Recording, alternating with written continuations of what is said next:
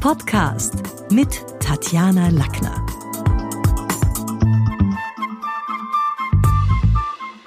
Willkommen zu einer neuen Podcast-Ausgabe und heute geht's um das gute Benehmen. Während sich die Schule des Sprechens in der Dorotheagasse um die semantische Wohlgeformtheit und Spracheleganz beim Kommunizieren kümmert, geht's eine Gasse weiter in der Bräunerstraße ums gute Benehmen und um den Tanz. Ich freue mich heute auf Thomas Schäfer-Ellmeier. Einen schönen guten Tag, Frau Lackner. Bei uns geht es natürlich auch um Kommunikation, denn Benehmen ist Kommunikation. Absolut. Jetzt sind wir da ja schon mal in den Begrüßungsdingen. Also ich bin vor kurzem im Rathaus gewesen und war da, weil ich gewartet habe auf einen Termin und habe zu dem Herrn an der Pforte gesagt, guten Tag, grüß Gott. Und dann sagt er, na was jetzt, Sansa Wechselwähler? Also guten Tag ist natürlich die Formel der SPÖ. Man wird auf einem SPÖ-Parteitag nie grüß Gott hören. Grüß Gott offenbar die Formel der ÖVP und die anderen Neos und Grünen sagen dann Hallo. Was sagt man denn wirklich? Ja, diese äh, unterschiedliche Parteifärbung für Grußworte habe ich überhaupt erst in Wien kennengelernt. Bei einem Vortrag an einer HTL hat ein Bub zu mir gesagt, das sagen nur die Schwarzen, grüß Gott. Das war mir vorher völlig unbekannt. Es gibt ja noch ein weiteres, eine weitere Grußform, das ist das Mahlzeit. Ja das auch aus diesem Grund entstanden ist, und zwar schon in der Zwischenkriegszeit, also Ständestaat, wollten die Beamten möglichst eben nicht einer der beiden Parteien zugeordnet werden und haben dann einfach Mahlzeit verwendet.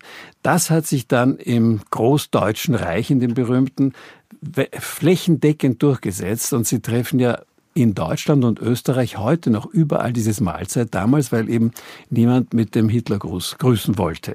Apropos Ständestaat. Also gutes Benehmen war ja gerade im Ständestaat lebensnotwendig, wenn man nicht bei irgendeinem Duell, weil man einen Rang höheren beleidigt hat, hier, hier sterben wollte. Gut. Ausgerechnet in der Demokratie kommen jetzt die Benimmtugenden zunehmend unter die Rede. Also wie stark spielt denn auch die, die jeweilige Staatsform hier eine Rolle? Also ging es uns in der höfischen Etikette, dem Französischen, der Monarchie besser und ging es dann nobler zu als in der heutigen Demokratie? Ich glaube ehrlich gesagt, dass das überhaupt nicht nobler zuging. Und auch jetzt, wenn man so in äh, verschiedene Gazetten hineinschaut, bei den Monarchen oder Aristokraten geht es auch nicht immer wahnsinnig nobel zu. Die Benimmregeln sind ja an sich nur Allgemeinbildung. Das hat, das ist natürlich zum sehr großen Teil entstanden an den Höfen. Diese, das waren so diese Regeln, die Etikette. Viele dieser Worte und auch Regeln stammen ja von Ludwig XIV. Und das hat an sich mehr Bedeutung als Erleichterung der Kommunikation. Wenn ich die Regeln kenne, verstehe ich, was der andere meint und der andere versteht, was ich meine, wenn beide die Regeln kennen. Aber was ist denn so eine Raketenwissenschaft dran? Also es ist ja irgendwie logisch, alt vor jung, Dame vor Herr, Rang höherer vor Rang niedrigerem, jetzt bei der Begrüßung zum Beispiel. Warum ist es denn für viele Menschen offenbar so entweder ein Milieuproblem, ein soziales Problem oder so eine unglaublich weit weg Geschichte? Manche Leute lehnen halt jede Art von Regel ab. Und in diesem Fall ist es ja nicht äh, äh, tödlich, wenn man sich nicht daran hält, wie im Straßenverkehr, sondern die Menschen glauben halt, das spielt gar keine Rolle mehr. Und diese Menschen ver verkennen halt einfach, dass viele dieser Dinge einfach unsere Lebensqualität erhöhen. Wenn ich einfach einer Dame den Vortritt lasse oder in den Mantel helfe und dergleichen, dann sind das einfach Zeichen von Respekt und von eben Höflichkeit, Hilfsbereitschaft, all diesen Dingen. Und es gibt ja Damen, die das total ablehnen, weil sie glauben, das ist patronizing und man will nur zeigen, dass sie sich nicht mal am Mantel anziehen können. Was ist mit dem Geschlecht dazwischen? Helfen Sie denen, die auf dem Weg zur Dame sind, äh, auch in den Mantel? Weil wir haben ja mittlerweile so ein drittes Geschlecht oder ist es dann was, wo man sagt, naja, also der soll sich jetzt mal lieber selber anziehen? Welches dritte Geschlecht? Wenn es ein, ein Transvestit ist, wenn es jemand ist, der auf dem Weg, wir haben ja jetzt mittlerweile ja. amtlich in Österreich äh, männlich, weiblich äh, okay. So, sofern man das überhaupt weiß, ist ja nicht immer ganz. Äh, manchmal sieht man schon. Also ist es ja. dann, was macht man das als Mann, macht man das nicht? Wie ist es dann? Ich muss ehrlich sagen, ich habe mir noch nie darüber den Kopf zerbrochen, auch ob jetzt ein Transvestit einem anderen die Tür aufhalten sollte oder nicht. Ja, oder Sie als Mann, wenn es offensichtlich noch in der, in der Werdensgeschichte des von Frau zu Mann ja. sein ist. Na eben, ich glaube, wenn der Ursprung eher weiblich ist, wird man wahrscheinlich eher diese Tendenz haben, dass man die Tür aufhält. Wenn das aber ein Transvestit ist, der um 20 Zentimeter größer ist als ich und noch dazu auf Stöckel Dann muss er Ihnen in den Mantel helfen. Wird sehr schwierig, ihm in den Mantel zu helfen helfen. Aber jetzt sind ja gerade die Brüskierer auf dem Vormarsch. Also so sehr Benimm irgendwie schon gefragt ist und man sich das auch wünscht, auch von den eigenen Kindern wünscht, sitzen heute ganz oben in den Chefsesseln viele Unternehmen und auch zum Teil Staatsspitzen. Ich denke jetzt an den türkischen Präsidenten, hm. an Kim Jong-un, an Trump, an Orban. Naja, das sind jetzt nicht Menschen, die mit gutem Benehmen dorthin gekommen sind alleine, ja. sondern Brüskierer sind am Vormarsch. Natürlich, also an sich hat es das natürlich immer schon gegeben. Ja, wenn ich in eine Firma schaue, muss man ja eigentlich davon ausgehen, dass der Firmenchef sich überlegen muss, dass alle seine Mitarbeiter sich besser als er benehmen müssen, wenn er sich alles herausnimmt, was ihm gerade einfällt. Und ähnlich ist das natürlich bei diesen Staatschefs. Die können im Prinzip, wenn sie so ein Vorbild liefern, mhm. nicht davon ausgehen, dass dann in den weiter unteren Etagen man sich besser benimmt als sie. Also hat jedes Unternehmen einmal auf jeden Fall das Interesse, dass schon der Vorstandsvorsitzende, Generaldirektor, Geschäftsführer und so weiter vorbildhaftes Benehmen bringen. Das heißt, es geht auch so ein bisschen um die Vorbildwirkung an sich und die, die wird ja dann auch von Medien übertragen. Also ja. wir beide sind jetzt schon eine Weile auf der Welt. Ich habe damals meine ersten Sendungen äh, noch unter Gerd Bacher gemacht, Ö1, Ö2 und Ö3, dem Tiger, dem ehemaligen ORF-Intendanten. Ja, ja jemanden, der gefürchtet war und der ganz klar gemacht hat, zu seiner Zeit hat ein Wort wie Scheiße nichts zu tun im Radio oder im Fernsehen. Genau. Heute haben wir Sendungstitel wie Echt fett oder in dem Privat noch Bist du deppert. Also Medien- und Vorbildwirkung, ist es eine Verrohung? Wie sehen Sie das da? Ja, eindeutig. Das sehe ich so. Das ist tatsächlich, werden da, wurden da Grenzen überschritten und werden immer noch. Es ist also besonders lustig, wenn jemand geil sagt oder solche Sachen. Und das halte ich eigentlich nicht für nötig, weil es nichts weiter, nicht uns, uns nicht weiterbringt. Es sind Dinge, die uns eher äh, zwar gewisse Freiheiten erlauben und man, man sieht ja immer wieder, je mehr einer provoziert heutzutage, erinnern nur an Conchita beim Opernball, umso äh, mehr Aufmerksamkeit weckt das und viele Menschen legen halt großen Wert darauf, dass sie sehr viel Aufmerksamkeit erwecken und kommen damit auch irgendwie weiter. Aber angenehm ist das alles ja nicht. Und es geht ja bei gutem Benehmen und das sage ich immer wieder, um Lebensqualität. Es geht darum, dass wir uns weiterentwickeln und nicht irgendwie in Zeiten äh, fallen, wo wir einfach keine Benehmen, kein Benimm, keinen Stil, keine äh, angenehmen Umgangsformen. Was haben. aber, wenn wir gerade durchmischt werden, auch von Ländern oder Menschen, die aus Ländern kommen, wo wir jetzt nicht am Stand von der Industrienation sind? Also die Frage ist, Benimmregeln sind ja immer was recht Lokales. In einer internationalisierten Welt klaffen interkulturelle Unterschiede und Nuancen natürlich auseinander. Also mhm. zunehmend sind für Kosmopoliten so heimische Benimmregeln was recht Provinzielles und auch irgendwie was, wo sie sagen, die Welt und die Menschen funktionieren überall anders. Ja, natürlich, das war aber immer schon so. Die Welt und die Menschen hat, haben ja auch unzählige verschiedene Sprachen und wir haben irgendwann einmal uns auf das Englisch als Weltsprache geeinigt und das hat, kann man, damit kann man weitestgehend ganz gut durchkommen, obwohl ich immer wieder erstaunt bin, wie junge Leute aus verschiedenen Ländern kein Englisch können. Aber das ist natürlich die Weltsprache. Genauso hat man auch eine internationale Business-Etikette gesucht, damit man sich besser versteht untereinander. Und das zeigt sich zum Beispiel ganz deutlich, wenn man heute, wie mir das mal gegangen ist, ich war das erste Mal in Japan, es war Juli, unglaublich heiß und feuchtes Klima. Und ich habe mich gewundert, dass die Japaner in diesen klimatischen Bedingungen mit schwarzem Polyesteranzug, Nylonhemd und Krawatte herumlaufen. Und das zeigt ganz deutlich, es riecht dann gar nicht so gut. ja, aber vom Klima hängt das überhaupt nicht ab. Na, die Asiaten riechen ja weit weniger stark als wir. Und, die, und das hat gar nichts mit dem Klima zu tun. Die Kleidung ist ein Signal zu einer Zugehörigkeit von auch Respekt, Achtung, Kompetenz auch oft. Man erwartet eine bestimmte Kleidung von jemandem, der, der irgendein Fachgebiet beherrschen soll oder in irgendeiner Branche oder wo tätig ist. Und Daher kann man sagen, das ist nur ein Zeichen. Ja, die Japaner, um noch einmal das zu bringen, geben einem auch die Hand, was sie eigentlich furchtbar unanständig oder unhygienisch finden. Sie schauen einem in die Augen, was sich dort überhaupt nicht gehört.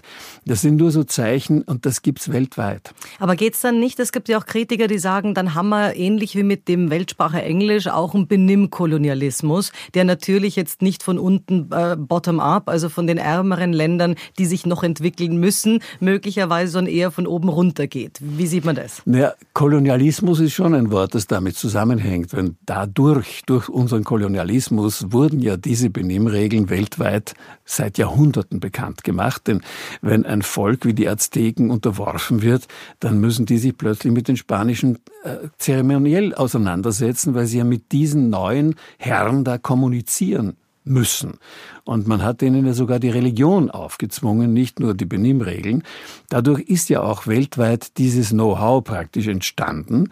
Und dadurch war es ja auch am praktischsten dann gleich auf dem weiter aufzubauen. Das zweite war natürlich dann die weitere Entwicklung in der industriellen Revolution und so weiter dann im 19. und 20. Jahrhundert, wo halt dann Europa plötzlich führend war in der Weltwirtschaft und man nicht nur die Produkte imitiert hat, die von hier gekommen sind, sondern auch die Benimmformen, Regeln und die Kleidung und all diese Dinge, um eben leichter kommunizieren zu können. Und jetzt erleben wir also ganz interessant bei uns, dass alle paar Monate zum Beispiel eine chinesische Delegation bei uns auftaucht. Es soll ja eine neue Seidenstraße gehen, die, geben, die in ja. Beijing beginnt, bis Bratislava geht, jetzt bis Wien verlängert werden soll. Also was ist denn da, kommt da was auf uns zu? Also ist das was, wo es gut ist? Weil wir können uns an die Seidenstraße erinnern, das hat ja damals Gewürze und Kaffee und so weiter gebracht. Ja. Heute geht's natürlich industriell und digitaler zu. Wird das was mit uns machen? Denn die ICBC, die International Bank of China, die ist da bereits überall in den Startlöchern. Startlöchern. Ja, ja, nein, ich glaube, dass das wirklich viel verändern wird. Die Chinesen sind ja nicht nur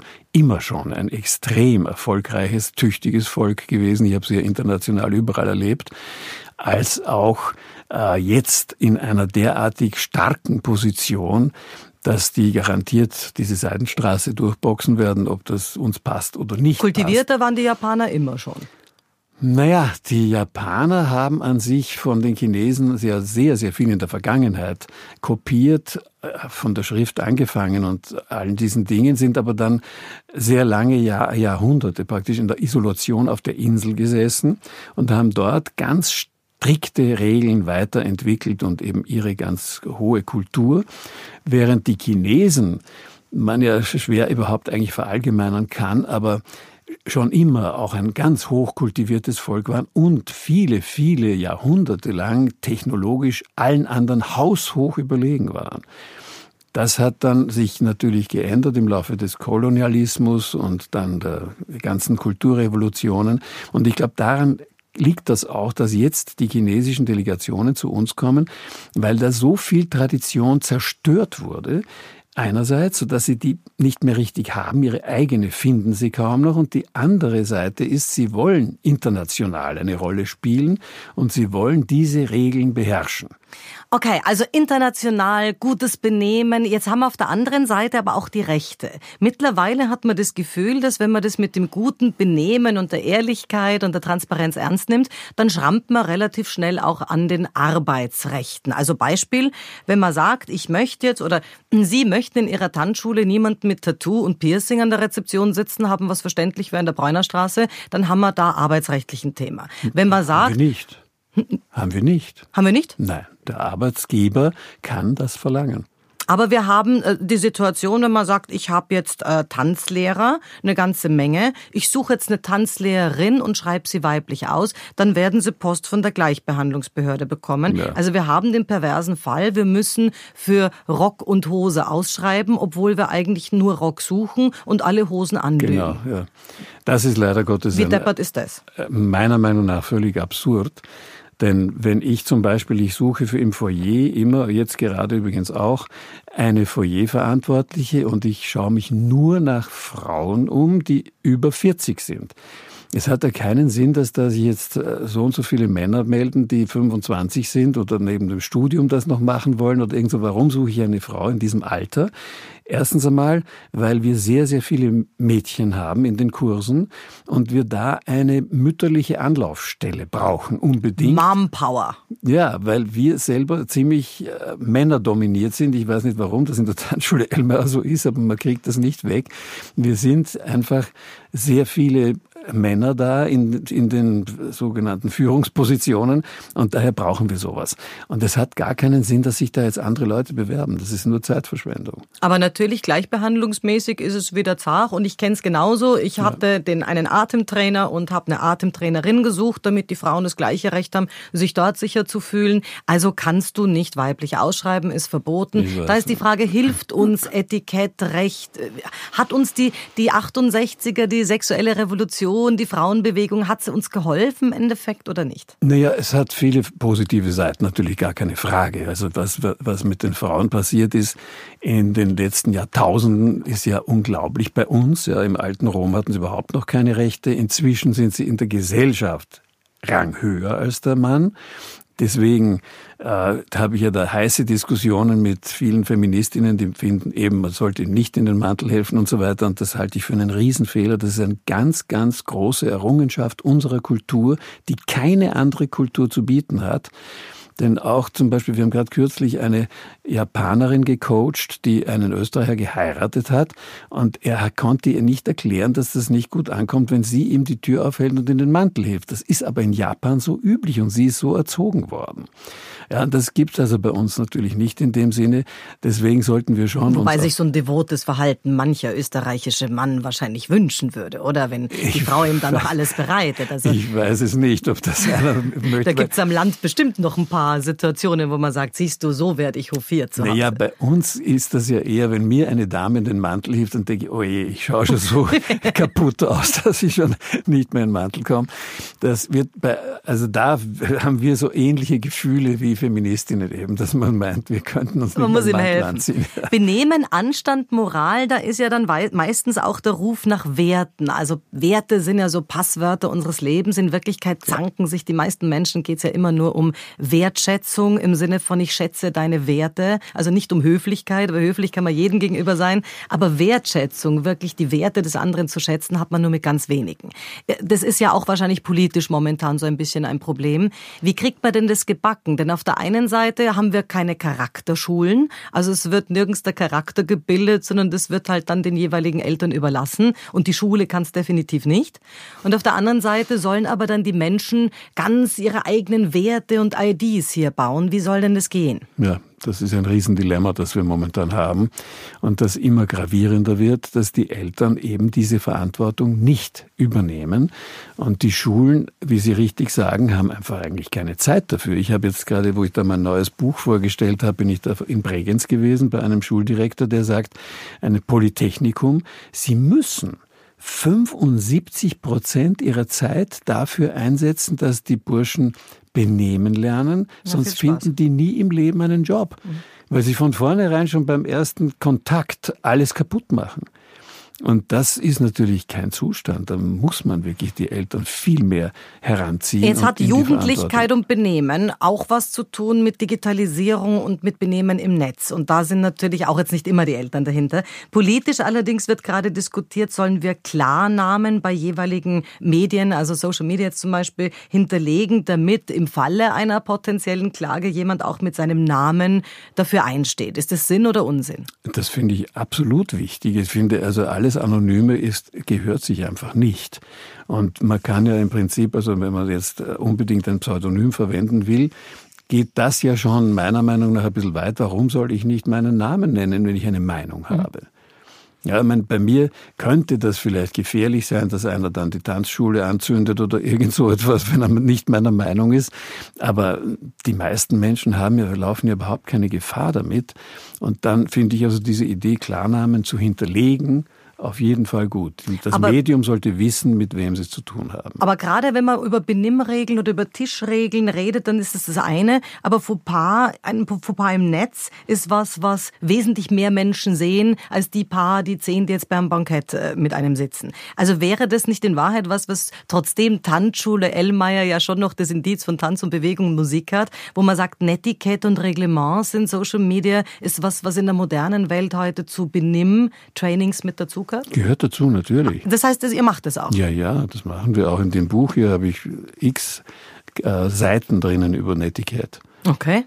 Im, Im adeligen Kreis fällt mir immer wieder auf, dass das Sie sehr schnell flöten geht. Mhm. Auch unter Vorständen ist man schnell beim Du. Äh, wofür gibt's dann Benimmregeln und Benimmetikette? Mhm. Ich erinnere mich an eine, an eine adelige Dame, die mich geherzt hat und gesagt hat, bist du wer?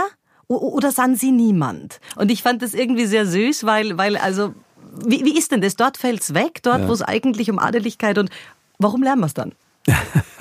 Also da sind wir jetzt auf einem Gebiet, das ist so ein schmaler äh, Grad, der sich so bewegt in diesen aristokratischen Kreisen, sind die sehr vertraulich miteinander und eben sehr schnell per Du.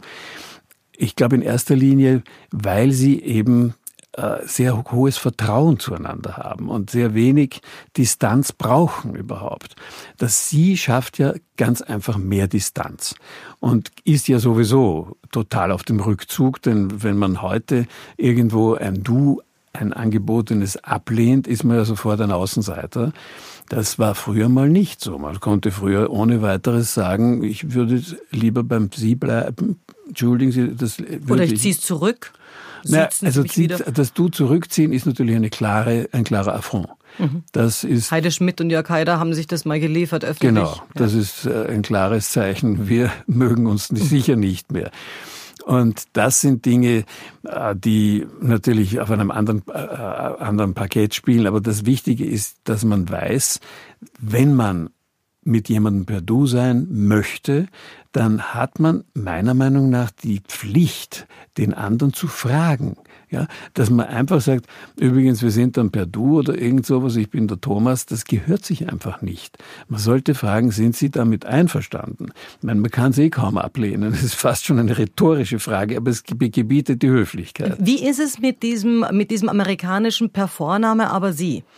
Das ist ja in Österreich weit verbreitet gewesen früher. Ich erlebe immer wieder Kunden, die irritiert sind, die sagen, sind wir jetzt per Du, wo ich dann sagen muss natürlich auch, ja, ja, okay, ich bin die Tatjana, aber eigentlich war gemeint äh, Thomas Sie und, und, und nicht unbedingt Thomas Du. Aber mhm. so weit verbreitet habe ich manchmal das Gefühl. Ist es nicht mehr, ja, ja. Das war früher mhm. in Österreich sehr weit verbreitet. Das ist natürlich nicht mehr, zum Beispiel der Tanzschule Elmar war es nur der Herr Robert und die Frau Irmgard und so weiter. Aber Hat es was Sie. vom Ober? Herr Robert, bringen Sie mal eine kleine Melange? Ist vielleicht, ja, das ist dort hat sich noch erhalten. Und die, das ist ja auch ein lustiger äh, Sidestep in die, in die Gastronomie, wo man ja in Österreich nach wie vor eine Kellnerin mit Fräulein rufen sollte, was die viele Leute, speziell in Norddeutschland, äh, fürchterlich finden. Aber das sind halt auch so kulturelle Unterschiede. Überall, wo Disziplin und Leistung groß geschrieben wird, fallen automatisch die Schnörksel weg. Da fallen auch so die Benimmschnörksel weg, da geht's direktiv zu. Da gibt's dann auch zum Teil kein Bitte und Danke mehr. Das gilt im Flugzeug, beim Evakuieren, im Militär,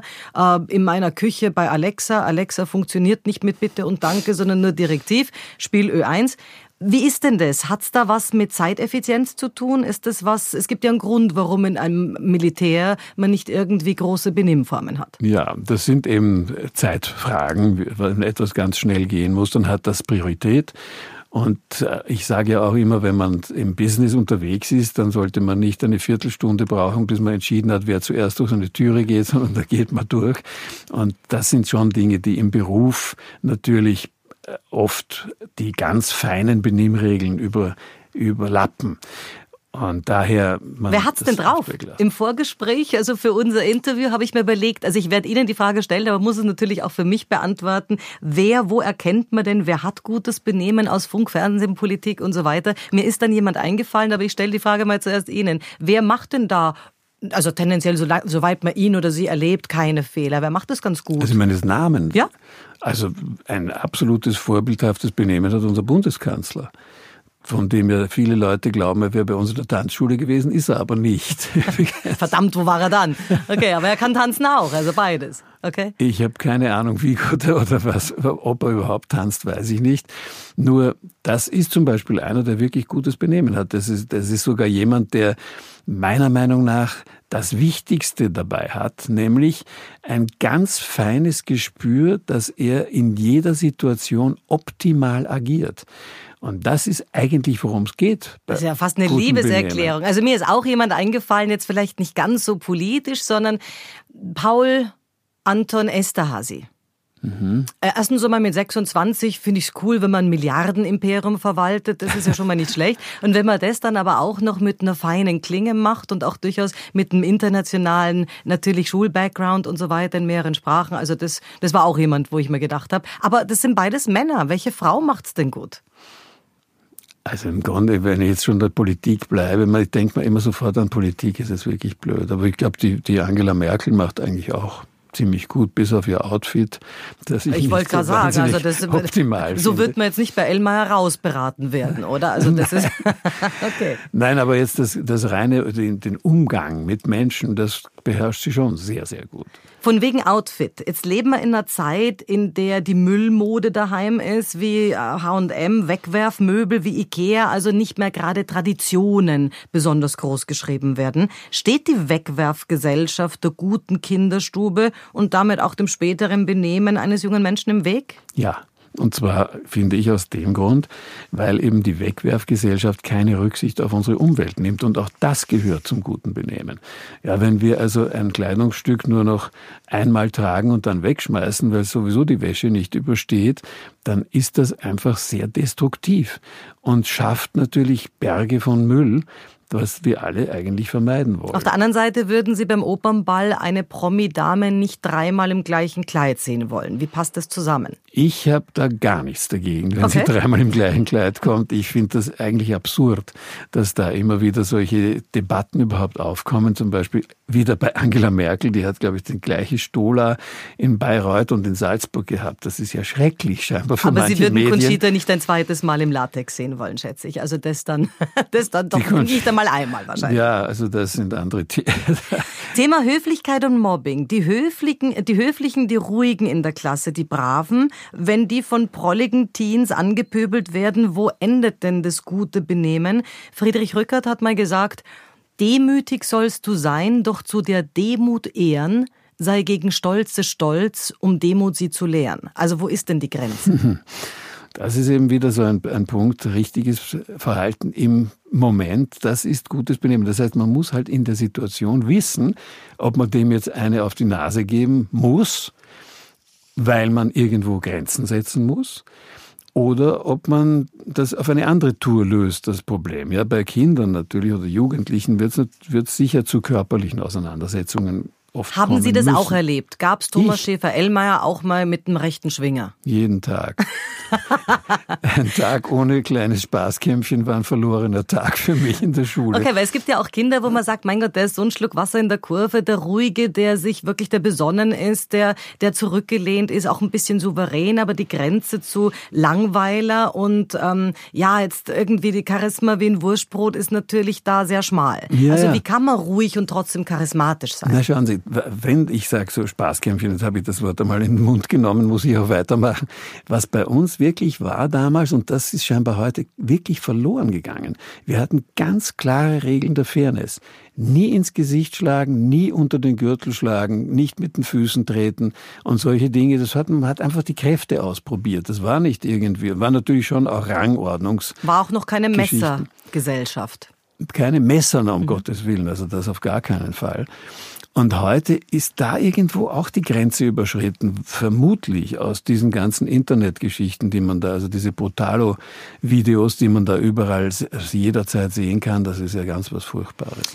Also bei der Verabschiedung, und wir kommen ja langsam zum Schluss, habe ich eine persönliche Geschichte. Meine Mutter kommt ursprünglich aus Bayern, die ist in München geboren und motzt über alles, was ihr irgendwie preußisch vorkommt. Und das betrifft natürlich auch die Verabschiedung. Ich werde nicht müde, ihr zu sagen, dass Tschüss, und das weiß sie als Sprechtrainerin, äh, ursprünglich von den Franzosen kommt, die ja mal das Rheinland, äh, Köln und Co. besetzt halten oder besetzt hielten und dann Adieu gesagt genau. haben. Aus dem Adieu kommt das Tschö und dann das Tschüss. Ja. Aber was macht man denn mit Menschen, die mit Halbwahrheiten sehr überzeugt auftreten und sagen, ach, das Gebräusel geht mir auf die Nerven? Was tut man denn da? Man weiß es zwar besser, will jetzt nicht in diesen Spaßkampf ins Arm drücken, dann bleibt ja der, der irgendwie was weiß, in der noblen Zurückhaltung immer über. Ja, ich Denn finde, Sie geben mir recht. Ich habe es, glaube ich, in Ihrem Buch auch gefunden. Genau, Tschüss kommt stimmt, nicht ja. von aus Also Preußen. zumindest habe ich so gehört, das ja. ist dieses Adieu. Und deshalb hat es ja auch mit du oder sie überhaupt nichts zu tun. Genau. Aber die, und das ist ja das Missverständnis. Wir glauben immer Servus und Tschüss ist das Gleiche, aber hat überhaupt nichts miteinander zu tun. Aber äh, da, glaube ich, haben wir in Österreich noch viel mehr Nachholbedarf, weil bei uns sind ja auch die Piefkes eher schief angeschaut und das ist leider Gottes ein, ein Problem, das ich überhaupt nicht mag. Ich habe selber zehn Jahre in Deutschland gelebt und war dort. Ja, aber da ist die Frage, wo? In über Bonn. den Weißwurst, naja, das ist ja voll über den Weißwurst-Äquator. Ja, aber es ist das nette Rheinland. Aber ganz abgesehen davon, wurscht, wo ich war, ich war auch in Hamburg, ich war überall, äh, hat man als Österreicher einen Vorteil eigentlich. Wir werden dort nicht, wir werden vielleicht ein bisschen belächelt oder man versucht da so ein bisschen zu necken, aber das ist alles sehr nett und, und gar nicht herablassend Und wir oder kommen überheblich. charmant an. Ja, ich habe also nie mich irgendwie dort unwohl gefühlt, während umgekehrt ich immer wieder erlebe, dass hier äh, über die Deutschen wahnsinnig gelästert wird. Und diese Vorurteile, die wir da haben, die finde ich ausgesprochen schlechtes Benehmen. Das gehört sich nicht und wir sollten überhaupt nicht an uns vorurteilen. Wenn jemand einen bestimmten Akzent hat, hat sagt das über den Menschen ja überhaupt nichts aus. Und das ist etwas, wo wir wirklich an uns arbeiten sollten. Okay, das heißt, also ich nehme das mit und werde das gerne im Familienkreis auch unter die Nase reiben. Aber die Frage ist trotzdem, was macht man mit so Halbwahrheiten, wenn man das Gefühl hat, der soll den anderen jetzt ausbilden? Genauso bei der ewigen Diskussion, mein Gott, alles kommt aus Amerika, Halloween. Halloween kommt nicht aus Amerika, es kommt von den Kelten und es ist langweilig. Aber was macht man dann? Dann ist man ewig der Besserwisser in der Familie. Dann ist das jetzt auch nicht feines Benehmen. Auf der anderen Seite ist, Menschen blöd zu lassen, auch nicht super. Ja, eben. Also ich glaube nicht, dass Sie sich da Zwänge auflegen sollten, sondern die, die Menschen können ja was lernen. Die Tanzschule Ellmeier geht ins 100-jährige Jubiläum oder ist schon gegangen. Es Nein, gibt einen nach 1. Oktober. 1. Oktober, mein Gott. Das heißt, dass wir gratulieren da schon mal. Lehrgang in der Akademie soll es geben, auch so ein bisschen, soweit ich gehört habe, mit einer ähm, mit einem Studienlehrgang, mit einer Akkreditierung. Lässt sich gutes Benehmen wissenschaftlich wirklich akkreditieren? Ist das ein Punkt? Naja, schauen Sie, momentan kann im Prinzip jeder sich Benimmtrainer nennen. Und das ist die eine Seite. Aber nicht jeder Ellmeier. Nicht jeder kann sich Elmar nennen. Ja, das ist weltweit patentiert, der, der, der, diese Marke. Und jetzt ist es so, dass ich nicht mehr äh, der Allerjüngste bin und doch glaube ich, zumindest sehr, sehr viel Know-how auf diesem Gebiet, nicht nur in den letzten 30 Jahren, sondern schon seit meiner Jugend gesammelt habe, weil ich ja in dieser Familie aufgewachsen bin. Und habe jetzt halt gedacht, ich sollte vielleicht doch einmal langsam dieses Know-how auch mehr äh, erfassen, nicht nur in meinem Kopf haben. Und so ein 500-Seiten-Buch ist zwar schon ganz gut, aber das umfasst noch bei weitem nicht Hatte alles. Knigge auch? Naja, Knigge ist ein anderes Thema. Das hat nicht, das hat also 500 Seiten nicht und außerdem keinerlei Benimmregeln drinnen. Ja. Also das heißt, gutes Benehmen lernt man nicht aus Büchern, auch aus Ihrem nicht, sondern das lernt man nur aus Tun und da gibt's die Akademie. Aber warum wissenschaftlich akkreditiert? Weil mit einer, also Studieren, jetzt Studiare im klassischen Sinn, mit wissenschaftlichen Arbeiten, hat's hat's dann was zu tun? Ja, wissenschaftlich ist vielleicht jetzt übertrieben. Ein. Studienlehrgang ist schon Studienlehrgang. ist ja keine Hochschule. Überlegen wir uns jetzt halt einmal. Es gibt ja auch verschiedene Fachhochschulen zumindest, die ja mit mir auch zusammenarbeiten, aber nicht wirklich einen ganzen Lehrgang haben wir dort gemacht bis jetzt. Aber die, äh, das, der Punkt ist halt einfach, dass wir einen gewissen Level abrufen wollen, erreichen und dann testen, ob der erreicht ist, bevor jemand sich dieses Prädikat anheften darf. Und das Witzige ist ja, das Ganze wurde ausgelöst von Chinesen. Ja, wir haben da schon eine äh, Letter of Intent gehabt. Wir haben alle möglichen Dinge fix fertig. Wir haben Räume angemietet, die waren vorher gar nicht. Das alles für diesen Zweck. Und dann haben die keine Trainer gefunden und oder bis heute noch nicht. Vielleicht werden sie irgendwann noch welche finden. Das heißt also, die, die Elmeier goes international in Wahrheit. Also da wird jetzt nicht nur Hallstatt nachgebaut in China, sondern da gibt's dann auch bald eine Bräunerstraße. Sie werden lachen. In Hallstatt haben wir schon, sind wir schon aufgetreten. Also in dem chinesischen Hallstatt. Okay. Vielen, vielen Dank, dass Sie heute zu Besuch waren. Das hat Spaß gemacht und alles Gute für die 100 Jahre. Danke vielmals. Danke schön, Frau Lackner. Ihnen auch alles Gute. Danke. Das war's für heute. Besuchen Sie mich doch in der Schule des Sprechens in Wien. Auf Facebook, LinkedIn, Xing, unter sprechen.com oder auf meinem Blog sprechen.com/blog.